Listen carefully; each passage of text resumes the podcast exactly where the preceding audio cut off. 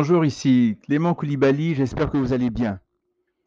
Est-ce que vous aurez de la place? Est-ce que vous aurez de la place? En 1 Corinthiens 6, 9 à 10, dans la version Parole de vie, voici ce qui est écrit. Ceux qui font le mal n'auront pas de place dans le royaume de Dieu. Vous ne savez donc pas cela? Attention, comprenez bien ceci. Ceux qui ont une vie immorale, ceux qui adorent les faux dieux, ceux qui sont adultères, les hommes qui couchent avec des jeunes gens, les voleurs, les avares, ceux qui boivent trop, ceux qui insultent les autres, les bandits, ces gens-là n'auront pas de place dans le royaume de Dieu. Dans la version Louis II, voici euh, le même passage, 1 Corinthiens 6, 9 à 10. Ne savez-vous pas que les injustes n'hériteront pas le royaume de Dieu Ne vous y trompez pas, ni les débauchés, ni les idolâtres, ni les adultères, ni les dépravés, ni les homosexuels, ni les voleurs, ni les cupides, ni les ivrognes, ni les insulteurs, ni les accapareurs n'hériteront le royaume de Dieu. L'apôtre Paul nous donne un avertissement très sévère.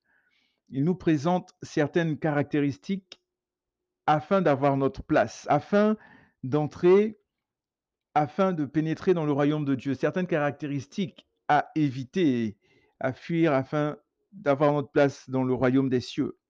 Pourquoi nous les donne-t-il? Parce que c'est la volonté de Dieu. La volonté de Dieu, c'est que pour l'éternité, nous soyons avec lui. Nous soyons dans son royaume avec lui, dans la gloire, dans la félicité. Les propos de l'apôtre pourraient être traités d'intolérants, mais vous savez, il ne fait que rapporter les propos de Dieu, il ne fait que rapporter ce qui est. Ce sont les règles fixées par Dieu, par le Seigneur. Ce que Dieu désire, c'est notre sanctification. C'est que nous soyons saints, que nous marchions dans la sainteté, dans la justice, dans la droiture, dans la vérité. Saints dans nos pensées, S-I-N-T, S, que nous soyons saints dans nos pensées, saints dans notre conduite, saints dans nos paroles, saints à tous les niveaux. La bonne nouvelle, c'est que nous pouvons y parvenir grâce au Saint-Esprit. Revenons aux critères. Ceux qui font le mal n'auront pas de place dans le royaume de Dieu. L'apôtre Paul continue en donnant encore plus de détails.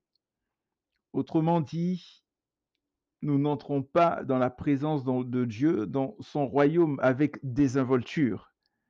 Nous ne vivons pas une vie débridée, une vie impudique, une vie immorale et prétendre par la suite que nous sommes de bonnes personnes, que Dieu aime tout le monde, que voilà, tout le monde a sa place dans le royaume et tout, peu importe ce qu'il a fait, etc. Un jour, oui, j'ai récité quelques mots, Seigneur Jésus vient dans mon cœur, donc je peux faire tout ce que je veux, et puis je suis sauvé, blablabla. Non.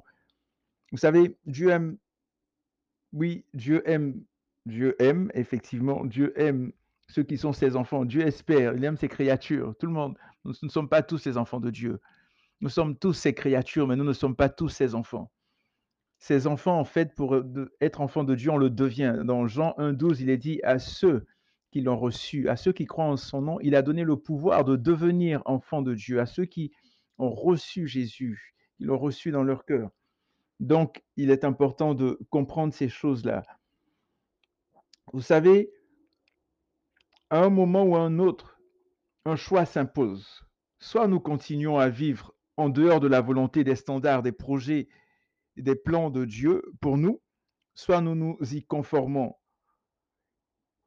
nous y conformer est la plus belle des choses qui puissent arriver à un être humain. Pourquoi? Parce qu'à ce moment, nous vivons pour Dieu, nous vivons malgré nos luttes et nos combats, mais notre vie prend réellement un sens. Oui, elle prend un sens parce que nous sommes véritablement connectés, liés à notre Créateur, à notre Père qui nous aime tant. Nous comprenons que la vie ne s'arrête pas uniquement sur cette terre.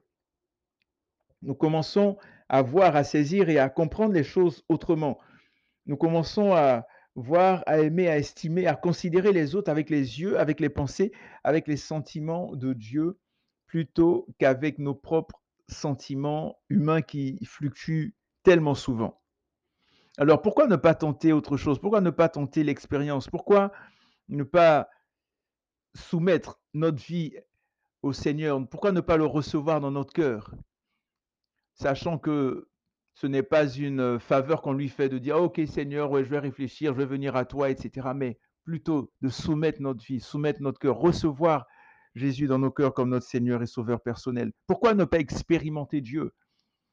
Là, l'apôtre fait a fait toute une liste parlait d'immoralité, d'idolâtrie, d'adultère, d'homosexualité, de toutes ces choses qui qui nous éloignent du Seigneur et le Seigneur peut nous en délivrer. Il peut nous transformer.